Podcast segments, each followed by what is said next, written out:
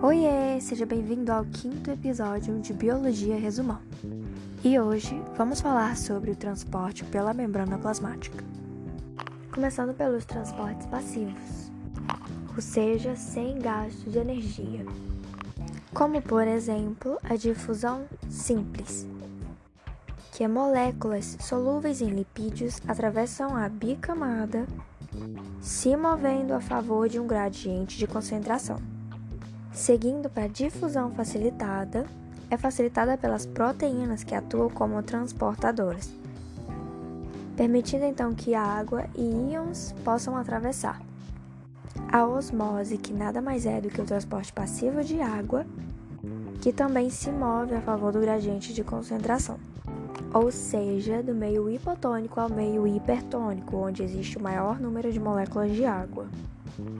O transporte facilitado, também sem gasto de energia, é o transporte de substâncias insolúveis em lipídio, como os monossacarídeos e os aminoácidos, sendo por meio de proteínas transmembranas ou carriers ou transportadoras.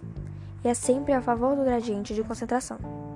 Seguindo agora para os transportes com gasto de energia, vamos ao transporte ativo, que é quando bombeia os solutos contra o gradiente de concentração, podendo então produzir transporte de duas substâncias em sentido oposto ao mesmo tempo, como por exemplo a bomba de sódio e potássio. Ele necessita então de energia ATP e é muito importante para, como por exemplo, o impulso nervoso. O transporte em massa ou vesicular é o transporte massivo de moléculas de grande tamanho, ou microorganismos ou fragmentos celulares. Seguindo no mesmo assunto, vamos à fagocitose. Na fagocitose, a célula incorpora partículas grandes como microorganismos, resto celular, desde o exterior até o interior. Isso é um processo chamado de invaginação.